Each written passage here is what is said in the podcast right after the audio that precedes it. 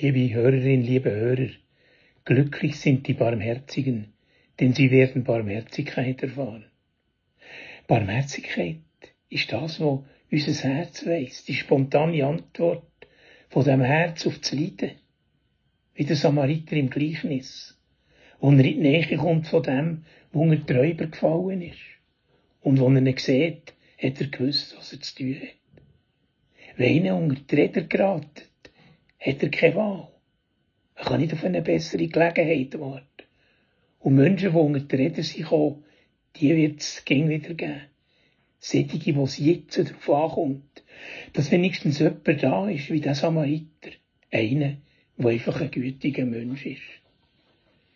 Das Dasein für ein Kind, das Angst hat. Für einen Blinden, der über die Straße möchte. Für jemanden, der nichts zu essen hat. Eigentlich ganz einfach. Und was über Barmherzigkeit zu sagen ist, das ist gleich gesagt. Barmherzigkeit spürt man zur rechten Zeit am richtigen Ort oder man spürt sie nicht und geht weiter, wie der Priester oder der Levit im Gleichnis. Gottes Barmherzigkeit ist aber etwas ganz anderes. Gottes Erbarmen ist die grosse Geste von Gott, nicht von oben ab. Nicht das Erbarmen von Gott zielt auf Menschen, auf uns. Wir können sie gern wieder erfahren und darum auch weitergeben und selber barmherzig werden. Es ist deutlich, wie Jesus eigentlich alles auf den Kopf stellt. Unsere Werte und unsere Vorstellungen. Gott ist barmherzig. Darum sind auch die selig oder barmherzig und zu beglückwünschen, die bereit sind, die Liebe von Gott in ihrem Leben aufzunehmen und das versuchen zu leben und auszuüben. Das Schicksal den einen ist mit dem Schicksal den anderen verbunden. Die Weltgeschichte hat uns das gäng wieder gezeigt. Die, die Hunger haben, sind auch die anderen in ihr Schicksal. Wir kennen es auch aus eigener Erfahrung.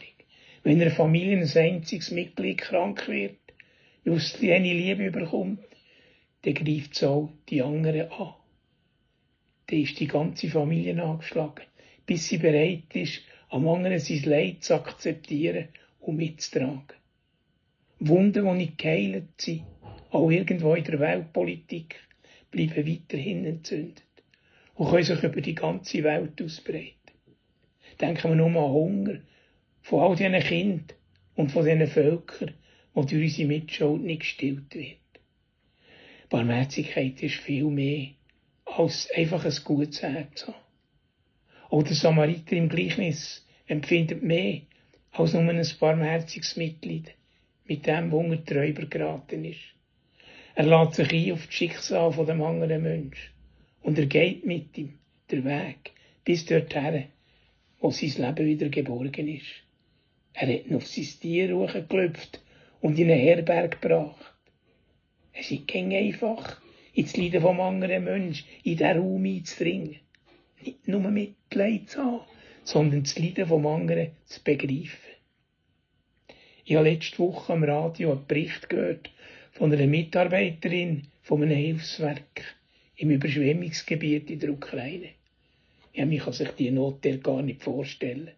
In diesem Kriegsgebiet voller Minen, wo die Bevölkerung und die Helfer vom russischen Militär beschossen werden. Wie sie weitermachen.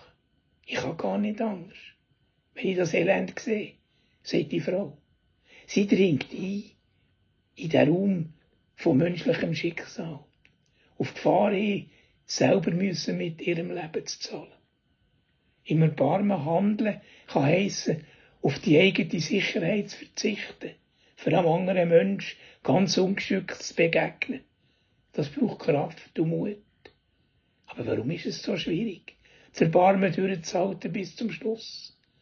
Der Dichter, der Bertolt Brecht, sagt von einem Mensch, wo im Elend versinkt. Alles kann noch gut werden. Wenn nur einer sich findet, der diese Welt aushält, nur einer. Aber der Eint lässt sich nicht finden. Es scheint übermenschlich zu sein, die Welt auszuhalten im Erbarmen. Wirklich. Aber wir sind doch alle, alle vom ersten Lebenstag an mit Güte und Erbarmen umgeben. Die Welt, die um uns herum ist, ist doch voll von Zeichen von Güte und Barmherzigkeit.